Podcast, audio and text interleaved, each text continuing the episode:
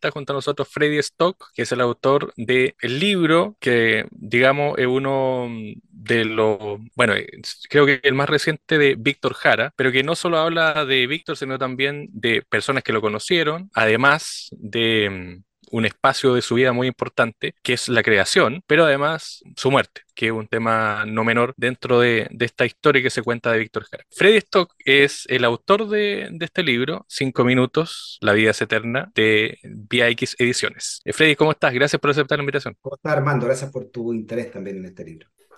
Bueno, eh, la pregunta que nace siempre cuando uno lee el libro, más allá de, Víctor, es eh, cómo nace la idea de concretar un, libro sobre, sobre esta figura que está como en el inconsciente colectivo, no solo por la música, sino también por su muerte trágica, por su historia personal, etcétera.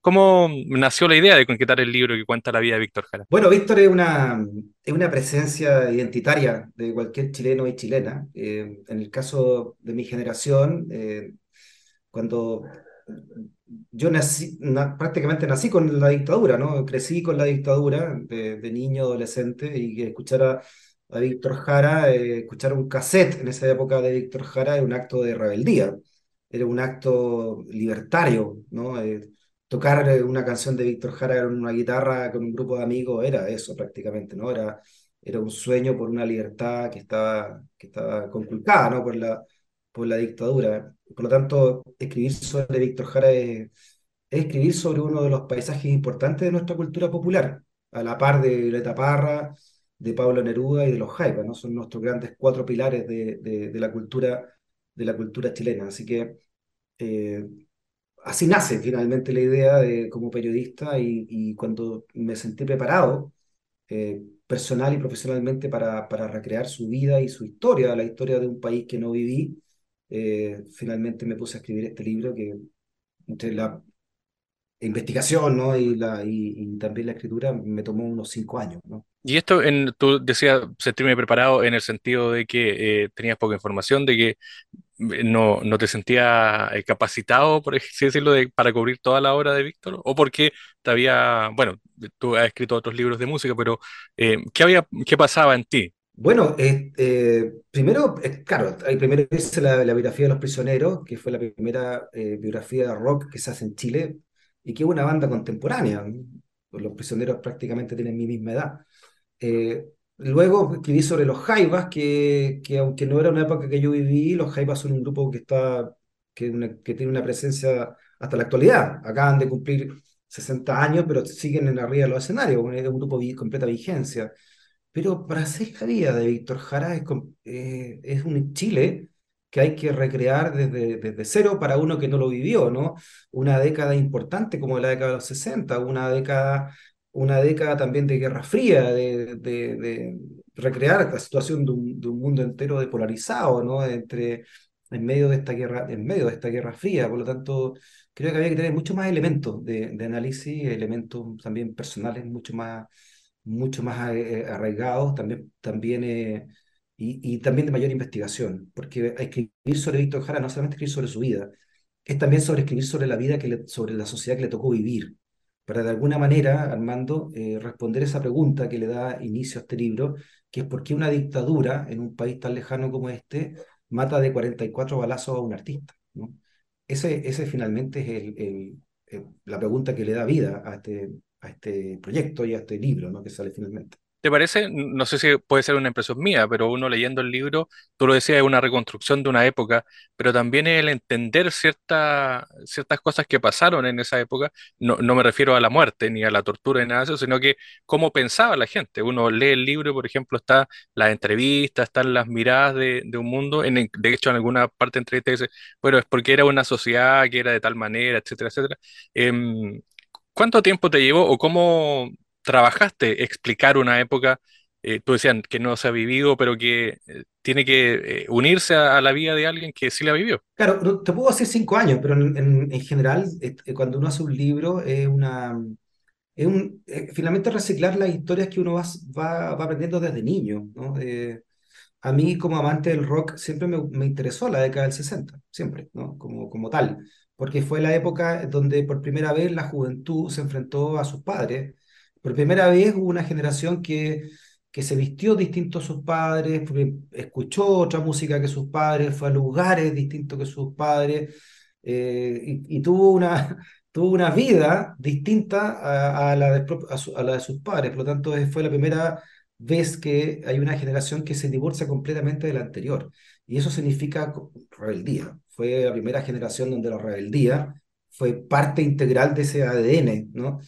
Así que, de alguna manera, estas son cosas que yo aprendí desde hace mucho tiempo. Y para entender, por ejemplo, el amor de, y, valorar el amor de Víctor Jara por el rock, antes tuve que haber hecho la, la biografía de los Jaivas. Y, para, para, y con los Jaivas entendí que los Jaivas eh, fueron criticados por la gente que ya, más de la derecha, pero también gente de la izquierda. Los de la derecha que los consideraban a unos chascones inmorales y los de la izquierda que los consideraban unos chascones evasivos. Eh, entonces, y entender también el Chile que se vivía en, en los años 60 y 70 a través de los Jaivas me sirvió también para entender la grandeza después de Víctor Jara como creador, como músico, como rebelde y como una persona con su genialidad capaz de ver sobre el más allá lo aparente. Bueno, a propósito de, la conexión eh, del rock con, con Víctor Jara, es- está esa conversación, esa famosa intervención que hace con los Blobs, ¿o no? Que está del derecho de vivir paz, que en un, en un momento, hace algunos años atrás, se puso de moda también la canción, producto de que el, el, eh, Víctor cruza esa frontera, ¿no es cierto? Cruza el, o uno el rock con la música más popular o, o más de, más de compromiso. Eh, de hecho, hay algunas fotografías que están en el libro también. Sí, bueno, ese momento es clave en la historia de nuestra música popular, ¿no? Eh, y una, y esa, esa vez que Víctor invita a los Blobs, porque se enamora, se enamora del, del, del rock cuando visita Estados Unidos a fin de los años 60, se enamora del poder del rock, se enamora de la capacidad crítica de, que tenía el rock and roll y el hipismo y la juventud de esa época para, para, para hacerle frente al, al propio régimen de Estados Unidos, ¿no? al imperialismo de Estados Unidos, a ese rock que estaba en contra de Vietnam. Bueno, todo eso lo conoce Víctor Jara estando en San Francisco, o sea, imagínate, en la cuna, en la cuna del hipismo y luego yendo a, y luego yendo a, a Nueva York y después terminando en, en Inglaterra, se trae con él, digamos, toda esa, mm, toda esa maravilla artística y cultural que descubrió en, a este otro lado del muro, ¿no? En, este mundo dividido en dos. Y se lo trae con una obra de teatro que se llama Viet Rock, precisamente porque junta Vietnam con el rock and roll, una adaptación que hizo acá en el teatro, y pero también se lo trae con de, de, de la, de la importancia de la guitarra eléctrica del grupo de rock, y por eso que, que te decía yo, se enamora de esta forma de vida de los Blobs y lo invita a tocar con ellos, a DICAP, que era el, que era el sello de la juventud comunista, y donde incluso hace que los Blobs graben un disco, cosa que fue resistido por algunas personas dentro incluso de la DICAP pero él pensaba sobre más allá de todo esto, ¿no? Pensaba sobre todo esto y, y, y porque era un revolucionario. Eh, eh, y eso significa ser revolucionario y ser rebelde, ¿no? Bueno, y de hecho está la figura de la música, decíamos de los blogs, pero está también la figura del teatro. Eh, es decir, eh, está, por ejemplo, Bélgica Castro, Alejandro Sivikin, Humberto Dubachel, que son parte del mundo de, de Víctor Jara. Tú conversaste con ellos, ¿cómo fue, mm, el- más que lo que te dijeron, cómo te lo dijeron? Porque cuando está la, en la íntima, y por así decirlo, la entrevista, los gestos, la forma, quizás los silencios, todo eso dice algo eh, del relato que hacen otros de Víctor. Sí, yo me apoyé, bueno, yo no entiendo mucho de teatro, pero me apoyé mucho en gente que lo conoció y gente de teatro, como tú acabas de nombrar. eh, Alcancé a entrevistar a Alejandro Siviken pocos meses antes de su muerte, también el mismo Humberto Duachel, lamentablemente no están para el lanzamiento de este, de este libro, pero, pero por ejemplo, me acuerdo cuando entrevisté a Humberto, eh, largas conversaciones que tuve ahí en su departamento contándome sobre la vida, y él mismo, estaba, él mismo se maravillaba con el sentido de, que de, de, de esto que te decía recién de Víctor, no solamente lo vio en la música, sino que en el teatro, ¿no? Y, y lo, Humberto pertenecía a un grupo más bien comercial en esa época, tenía un éxito comercial, se llama el Grupo Los Cuatro, donde estaba su hermano Héctor y su pareja también, eh, Cames, no me acuerdo el apellido de la, de, el Orieta marido. Escames. Orieta Escames, exacto, que era su pareja y, y su esposa. Entonces, y otro más, y, y estaban haciendo una obra que se llamaba Boing Boing, que era un éxito de taquilla, ¿no? Pero no es popular, era popular. Entonces ellos querían hacer algo un poco más sofisticado. Y le, le dicen esto a Víctor, Víctor, por ayuda, no, dirígenos, queremos hacer algo ah, más experimental, más que ponernos nosotros eh, como, a- como actores también, que nos, que nos exprima, que nos, Y, y Víctor le dice, mira, yo conozco un cabro que tiene como 20 años y que es súper bueno todo, ¿no? Y, pero hacen uno, y está haciendo unos guiones y unos dramaturgos, etcétera Y les presenta a Raúl Ruiz. No sé si viste, leíste esa parte del libro. Y Raúl Ruiz, imagínate cómo es lo que era Raúl Ruiz a los 20 años, pues más loco y más revolucionario, más experimental que lo que fue, no se podía llegar y llega con una hora, con un par de horas, una ya se llamaba La Maleta, que no lo entendían, ¿no? No se entendía nada el guion y, y, Víctor le dice, bueno, si no quieren experimentar, hagan esto, pues, a ver si, pues, hagámoslo. Pues". Entonces ahí le preguntan a, a Raúl, oye Raúl, ¿qué quisiste decir con esto? Y Raúl dice, bueno, si no quieren, si no entienden, pásenme para acá, la cuestión no la hagan. Claro. Entonces, entonces, todas esas cosas desde el teatro eh, eh, me fueron eh, dando una imagen de un sujeto Humberto, muy, muy, muy interesante, muy, muy vanguardista en todo sentido, ¿no? Y así, y así lo, me lo, Así me lo, me lo definieron todas las personas prácticamente que hablé del teatro. No era un buen actor, Víctor, pero era un quizá el mejor director que ha tenido el teatro chileno. ¿Y tú crees que eso es lo que marca la vanguardia? Porque finalmente eh, está la, bueno, el teatro, obviamente, que hay esta- estas primeras obras que hace él, con Civic, etcétera.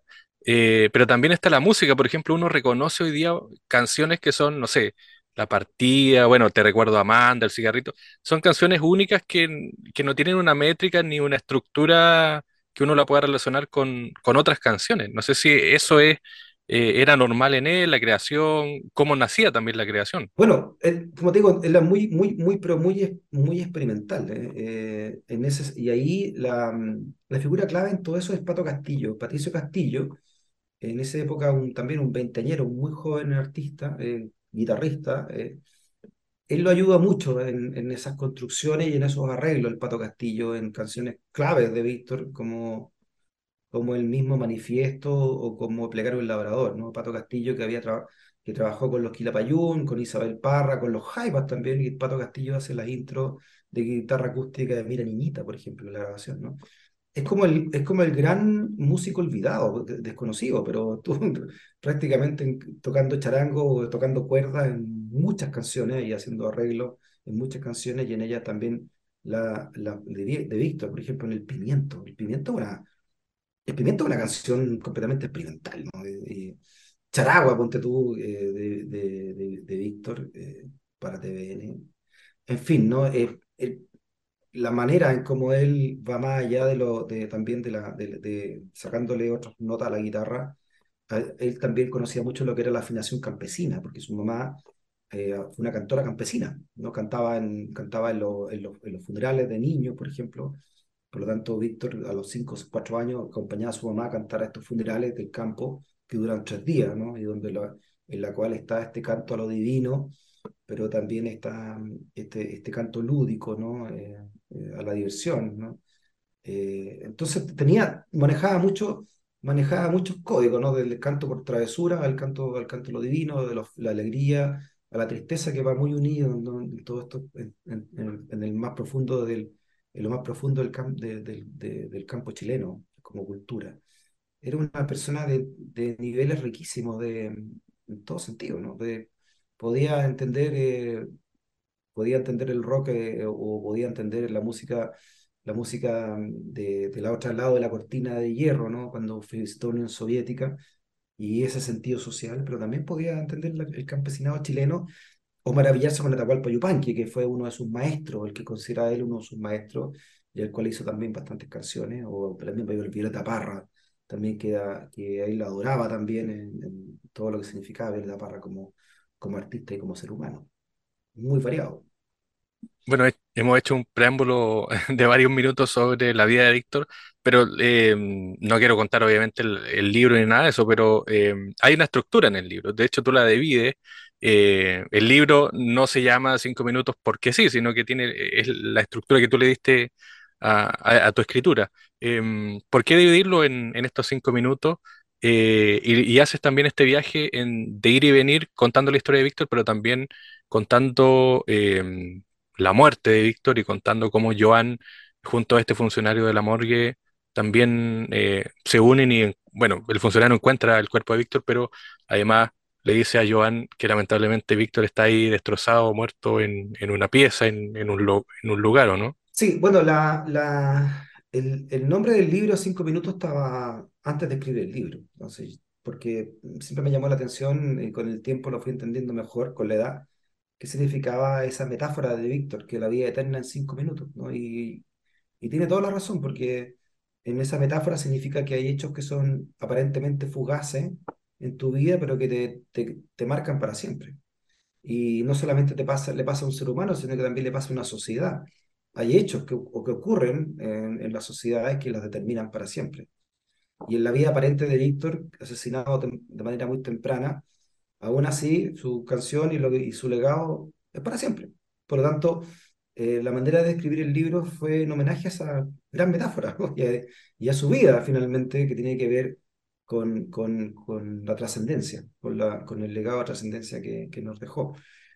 Y, y, el, y la manera y la escritura, la manera de escribir este libro, también es un homenaje en sí mismo, que tiene, como tú lo recuerdas, eh, a ese joven de 23 años, que ahora sabemos que se llama Héctor Herrera, que va a venir a Chile porque está en, está en, en el exilio en Francia, pero va a venir, llega este viernes, de hecho, a Chile, para, para estar presente en, esto, en esta conmemoración de los 50 años.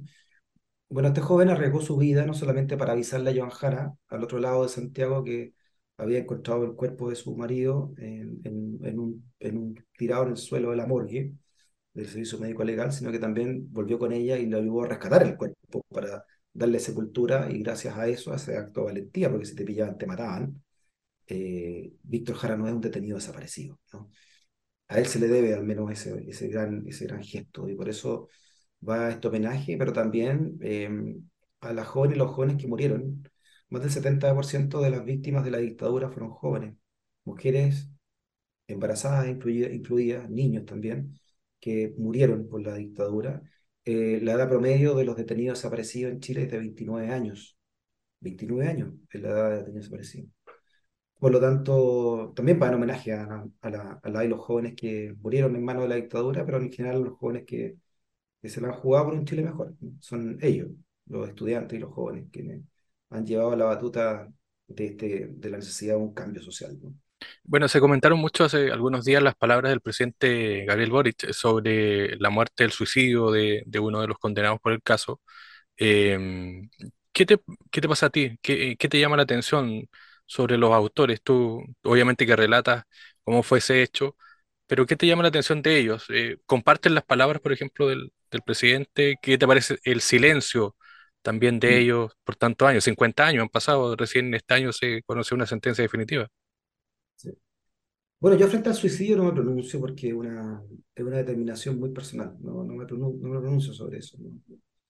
Además, hay grandes, eh, filósofos, artistas, políticos que han decidido ese camino. En Chile, sin ir más lejos, Balmaceda y el presidente Allende. Lo que, lo que sí estoy de acuerdo con, con el presidente es que, es que un acto, es un acto de completa cobardía eh, atentar contra la vida de alguien que está desarmado y porque piensa distinto, peor aún, ¿no? Es un acto de cobardía y un acto de la más pura bestialidad. Eh, atacar a alguien, eh, torturar a alguien y, y, y, y, creerse valiente, un valiente soldado cuando al frente tienes a alguien amordazado, vendado, desnudo, inerme y, completamente entregado a su destino, ¿no? Eso es un acto de la más pura y brutal cobardía. Y estos cobardes no solamente hicieron eso, sino que llegaron a generales dentro, del, dentro de la impunidad que se, que se, que se acrecentó en, durante este, este país, ¿no? durante todas estas décadas, de la más pura cobardía. Y lamentablemente eh, hay un sector que aún sigue defendiendo estos grados de impunidad cobarde, eh, como dividiendo lo que fue un golpe militar a, la, a las atrocidades que se dieron después, como si eso fuera realmente algo que es posible dividir, cuando un, atentado contra, contra la institucionalidad, un golpe de Estado, y las atrocidades que vienen después son es un acto completamente indivisible, es lo mismo, son las dos caras, sino la misma cara de una misma moneda. Así que, mmm, nada, es como, ojalá que este libro sirva también de reflexión frente a eso. Bueno, y, de hecho, a propósito de no dividir el golpe y, la dictadura, Víctor Jara es justamente una de las primeras víctimas de la dictadura. No, es de- del golpe, sino que es eh, víctima de la dictadura. Em, ¿por qué hay eh, brutalidad? Bueno, la dictadura fue brutal, el golpe también, pero ¿por qué esta brutalidad em, se explica? ¿Se, puede explicar? Es decir, ¿se, em, se llega a entender por qué la brutalidad contra Víctor? Bueno, por definición, eh, bueno, el, el libro parte en el fondo con esa pregunta, ¿no? Eh, tratar de explicarle de a un, a un, a un chileno o una chilena que no vivió esa época, eh, pero también un extranjero porque una dictadura mata de 44 balazos a un artista. Ahora también por definición eh, hay una trampa ahí, porque por definición la brutalidad no se puede explicar de manera racional. ¿no? Lo que sí se pueden entregar son elementos de juicio. Y, y este libro, creo yo, eh, o al menos me quiero quedar con esa sensación de que logré entregar la mayor cantidad de elementos de juicio para que cada uno se responda a esa pregunta, ¿no? Pero se responda desde el, desde el sentido de, ¿podremos caer nuevamente en la misma brutalidad? ¿Seremos capaces de superar esto y no caer eh, como nación, como sociedad, nuevamente en estos atropellos y, en estas bestialidades? ¿cómo es posible que nuestras Fuerzas Armadas, nuestros valientes soldados vuelvan a atacar de esta manera a su pueblo? A un pueblo indefenso, además, un pueblo que le paga sus sueldos y que los viste, que los alimenta, porque eso se trata de pagar impuestos, ¿no? De mantener a toda esta gente que después se te vuelve en contra. Entonces, va, vaya esta reflexión en este momento que estamos viviendo también y en esta conmemoración de los 50 años. Uno de los que aparece también es Silvio Rodríguez, a propósito. Eh, él estuvo ahí cerca de, cerca del golpe, o, le tocó el golpe finalmente. Em, ¿qué, recuerdos tienes de, esa conversación? ¿Cómo es también la mirada de, esta figura hoy día eh, muy trascendental que ha pasado por distintas generaciones, pero que es como este emblema musical muy similar a Víctor, guardando la- las proporciones y las diferencias? Sí, bueno, tuve la oportunidad de conocer a Silvio en Cuba eh, y de cenar con él y, y luego encontrármelo en unas, a- él hace unos, conciertos para el pueblo cubano, va de, de villorrio en villorrio, de población en población haciendo conciertos para su gente. Y le conté la historia de este libro y él accedió a, a darme una entrevista vía eh, correo electrónico, dijo, ya mándame un correo con las preguntas. Porque mm, él conoció a Víctor, o sea, tú no, no fue amigo de Víctor Jara, pero sí lo conoció, obviamente. Víctor, eh, Silvio tuvo la oportunidad de ir a Chile en pleno proceso de la UP eh, y, y fue recibido acá. De hecho, Víctor lo fue a buscar al aeropuerto y todo eso me lo cuenta él, ¿no? Y Silvio Rodríguez fue testigo de lo que estaba viviendo Chile y, y tiene una idea también de lo que estaba viviendo Chile y de lo que significó también este proceso chileno. Por lo tanto, era muy interesante para mí eh, y además fue muy cercano a mucha gente de Chile como Isabel Parra, eh, Silvio Rodríguez, lo sigue siendo, por supuesto, como amigo. Entonces me, me parecía muy interesante que, que su mirada frente a un proceso como, como el que vivió en Chile y un personaje como, como Víctor Jara. Así que pues, genial, ¿no? Que me haya escrito y que me haya respondido a esta pregunta y que haya accedido a participar en el libro. Por eso que lo pusimos ahí, aquí tal cual, como él lo pidió. Por último, Fede, em, tú lo, lo comentábamos, es difícil intentar explicar toda la vida de, Víctor en un solo libro o su obra, su muerte, etcétera.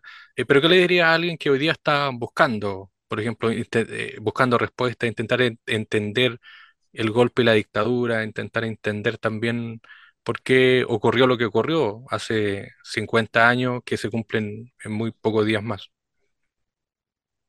Bueno, siempre, siempre valorar la democracia, eh, profundizar la democracia, eh, siempre am, ir detrás de la verdad, como lo intentaron muchas generaciones de aquello, y, y ir, ir detrás de, la, de las banderas de lo que uno cree que es lo correcto. Y en mi caso, no sé si con esto no quiero meter a nadie dentro del saco, el que quiere, quiere, si el que no, no quiere, digamos. Nosotros somos seres más gregarios que individualistas, por definición, y y, y al vivir en sociedad, deberíamos creer mucho más en la, en la solidaridad que en la competencia. Y eso va a ser finalmente sociedades más justas. Y al hacer sociedades más justas tenemos mejor democracia.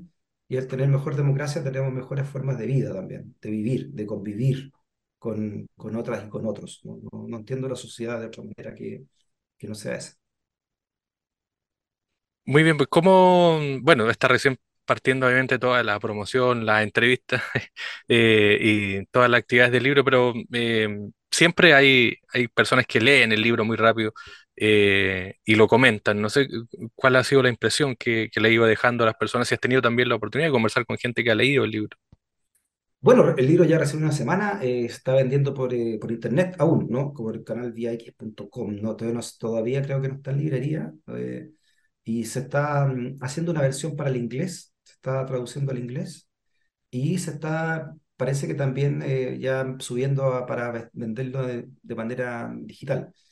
Eso es lo que yo creo. Estamos recién en el proceso de, de promoción, eh, más que de lectura, pero mm, dos o tres personas que, son, que lo han leído y que son personas que para mí me son muy importantes porque son las personas que me dieron su, su testimonio para este libro. Les ha parecido maravilloso todo lo que han visto. Y me quedo con una frase que, que dijo la ministra de Cultura, eh, la ministra Redondo, Carolina Redondo, que ella, eh, yo la conozco desde hace un tiempo y lo interesante de ella es que su abuelita, su abuelita, eh, fue la primera polola que tuvo Víctor Jara cuando eran muy niños, cuando eran muy jóvenes. Por lo tanto, hablando de que quería hacer el libro, ella me dijo, oye, pero si mi abuelita...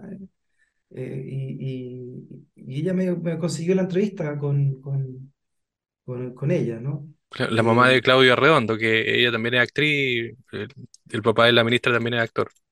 claro, claro, claro. Entonces, eh, ella en el lanzamiento eh, dijo que se había enterado de cosas que ella no sabía, eh, leyendo el libro, de, que era, porque eran parte de, de la intimidad de su, de su abuelita, pero que las dijo en el libro. Y entonces fue una, el libro sirvió de comunicación con su propia raíz, sus propias raíces.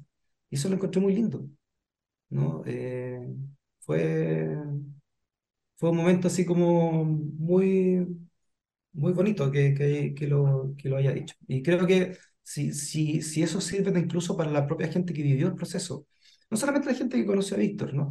sino que la gente que vivió eh, aquellos años también se dé cuenta de lo grandioso que fueron esos protagonistas de esa época, sin, sin entender lo que estaban haciendo, todo lo que lograron y todo lo que siguen, todo lo que sembraron, ¿no? Para, para las cosechas del, futuro.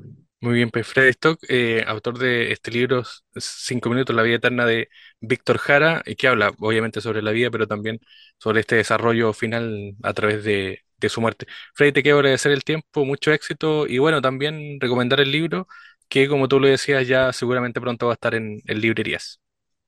Ya, pues, mando un abrazo. Un abrazo, Freddy. Gracias por el tiempo. Igual, chao. Muchas chao. gracias a, eh, por la entrevista, Armando. Te mando el link en un ratito.